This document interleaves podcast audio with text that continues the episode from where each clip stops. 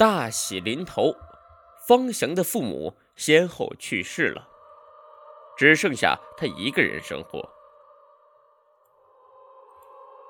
他是一个孤僻的、爱想入非非的人。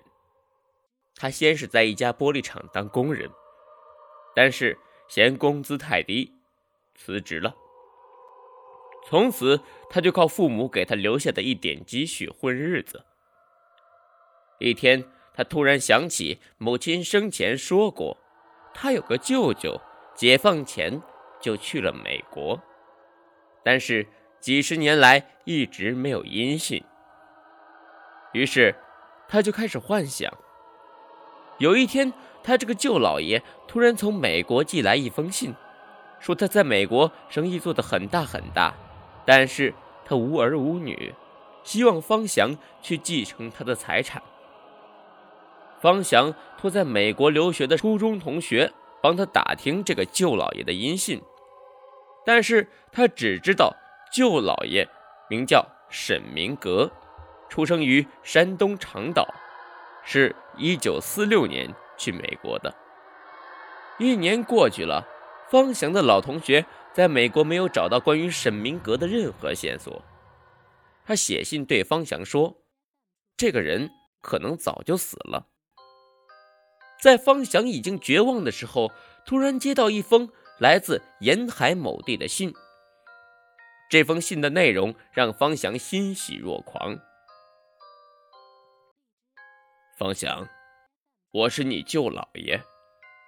这几十年来，我一直生活在美国，做亚麻生意，垄断了新泽西州所有的纺织厂原料货源。因为我没有孩子，年龄大了，倍感孤独，一直在打探你们的消息。我没有别的亲人，只有你母亲一个外甥女。最近我回到中国大陆，听说她早已远嫁他乡，不知下落。为此，我在沿海的 M 县专门买了一栋别墅，打算久住，下决心要去寻找她。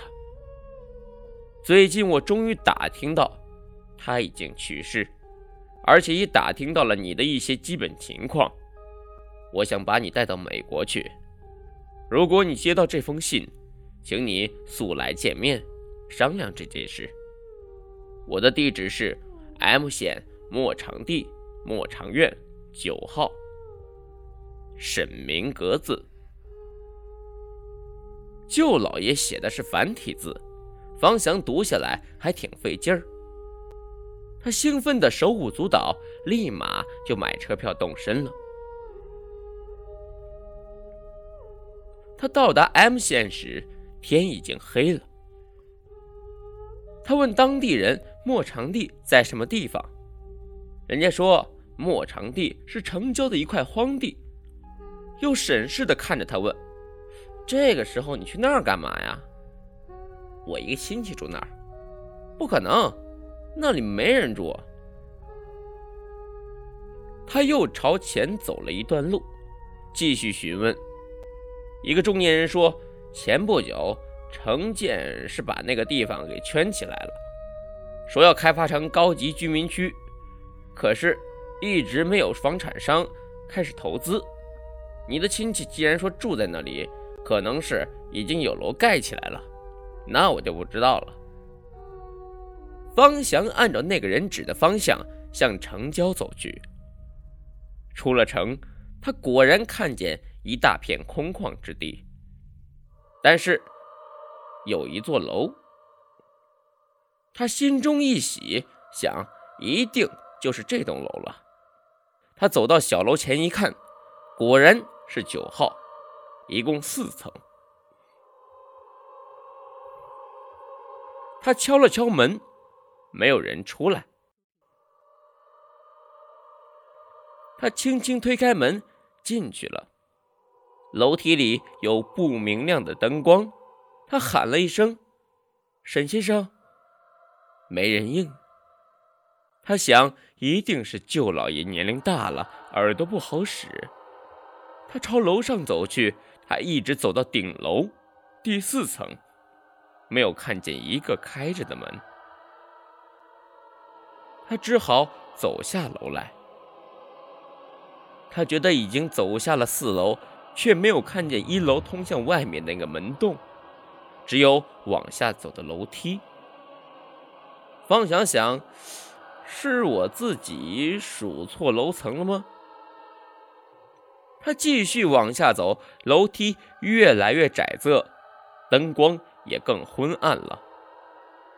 他又往下走了几层，肯定已经是地下室了。却仍然没看见一楼那个门，楼梯还在朝下延伸。他算是一个胆子比较大的人了，但是他的心还是有一些害怕。这样走下去，自己将走到什么地方呢？什么地方？那就意味着要走到坟墓里去啊！他反身朝上跑去，他朝上跑啊跑，跑啊跑，自己都数不清自己到底跑了多少层，却跑不到楼顶。他只好又朝下跑，一直没看见那个出去的门，一直没看见地面。方翔停下来，想了想，索性一直走下去。他就不信，就是走不到底。走着走着，他看见一扇半开的门。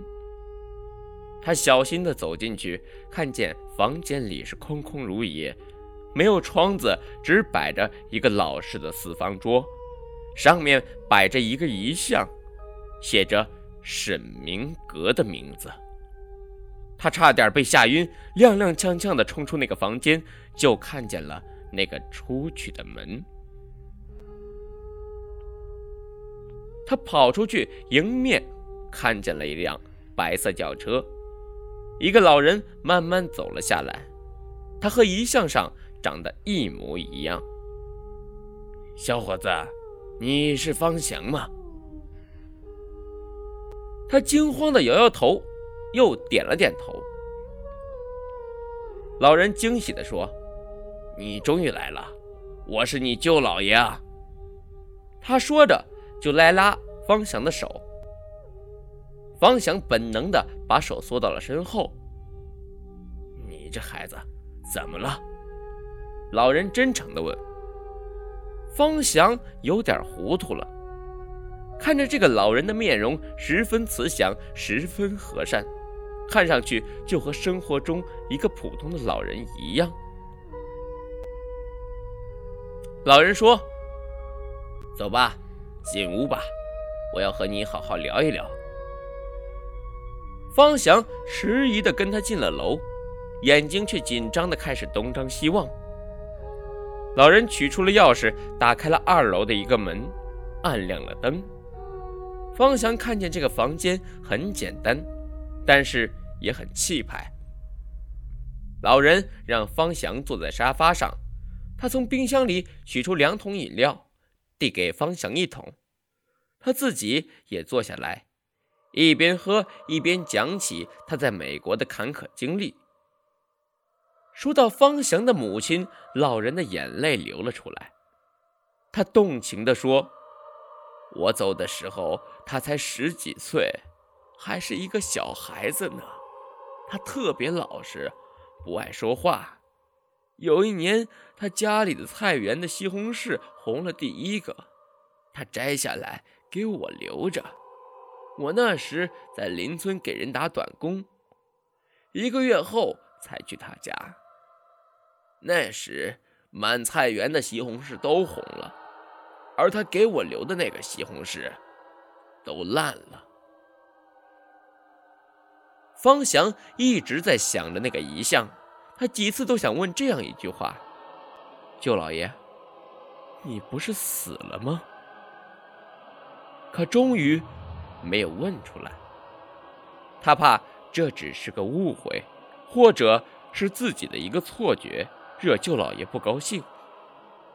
老人又问了一些方翔现在的生活情况，然后说：“明天我就去给你办出国手续，你跟舅老爷走吧。”到美国去，不过走之前我要去你家看看你母亲的骨灰盒。”说到这里，老人又哽咽了起来。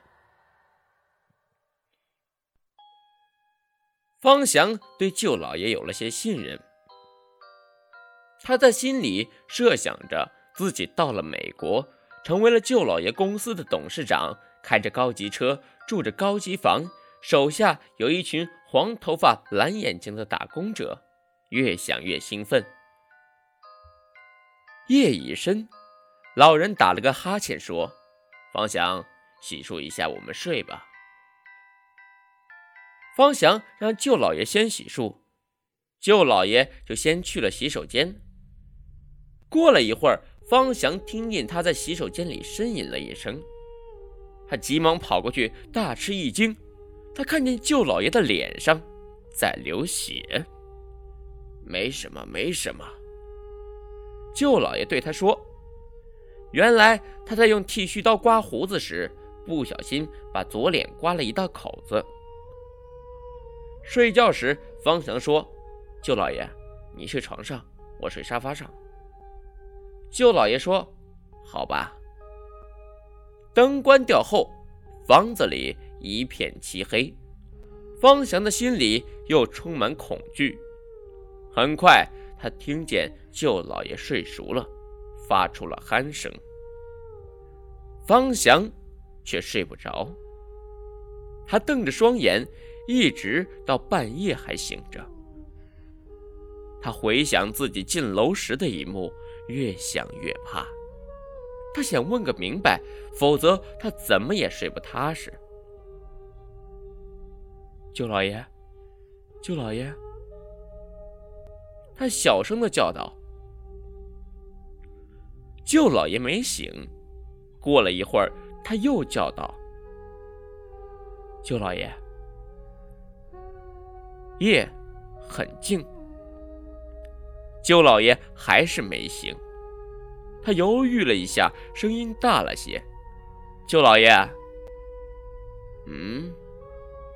舅老爷翻了个身：“怎么了？”我，我，这你这孩子总是吞吞吐吐的，有什么事就说嘛。舅老爷有点生气了。我，嗯，什么？我就是睡不着。快睡吧，明天我们还要去办手续。嗯。夜很静，连狗叫声都没有，只有舅老爷的鼾声十分清晰。方祥想起这里四周没有一户人家，当然没有狗叫了。他的心更虚了。他看不见舅老爷的脸，他甚至看不见自己的五指。他终于又叫道：“舅老爷！”舅老爷的鼾声停止了，但是没有答话。舅老爷，舅老爷磨起牙，很响。方祥看不见，只有在漆黑中磨牙声让他毛骨悚然。舅老爷。他的声音大起来，磨牙声也随之更剧烈了。方翔恐惧到了极点，他缩到沙发的最边缘，在大声喊道：“舅老爷，你怎么了？”舅老爷停止了磨牙，迷迷蒙蒙的问：“谁啊？”方翔很不好意思，他小声说：“我。”是我，啊！你怎么还没睡啊？我想，深更半夜的，你想干什么呀？我想，我想问你一件事儿。说呗，都是一家人，怎么吞吞吐吐的？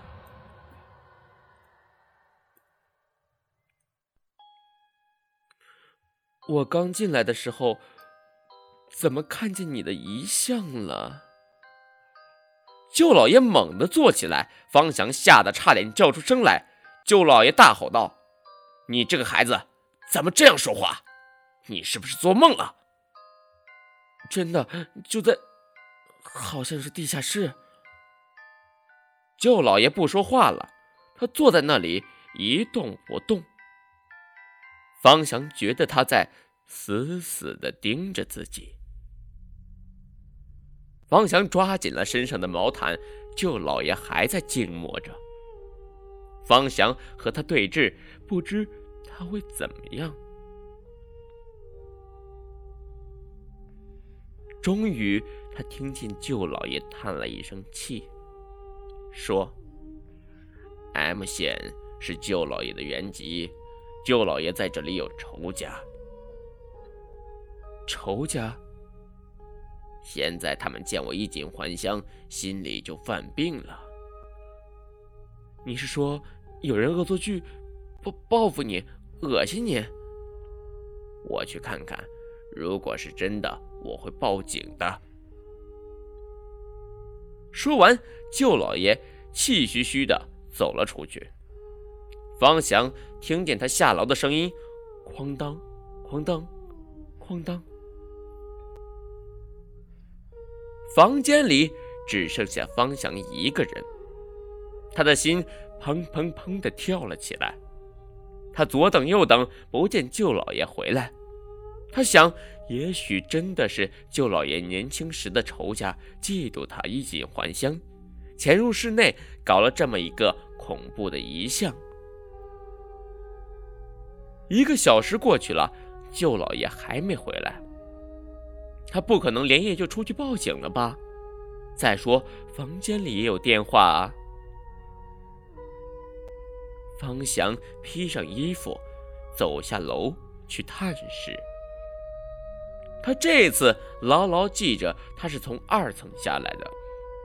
可是下楼后，却又发现没有那个出去的门了。他只有朝下走去的楼梯。他又懵了。他在暗淡的楼梯道里紧紧地靠在墙上，一动不动。过了好半天，没有任何动静。他想。总在这里站下去也不是办法。他深吸了一口气，硬着头皮朝下走去。他走下了几层后，看见了一个开着的门，里面还有微微的灯光。他伸头朝里面看去，又看到了舅老爷的遗像，只是。在他的左脸上多了一个伤口，方翔一下子晕厥了。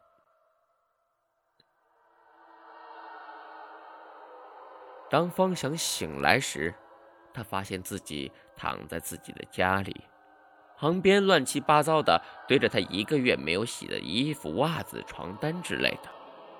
桌子上放着他昨天吃的方便面空盒，还有他噩梦之前抽的满满一缸的烟蒂。他呆呆坐了好久，才彻底回到现实中来。从那以后，他不再想入非非，继续去玻璃厂做工人了。他从此变得沉默寡言。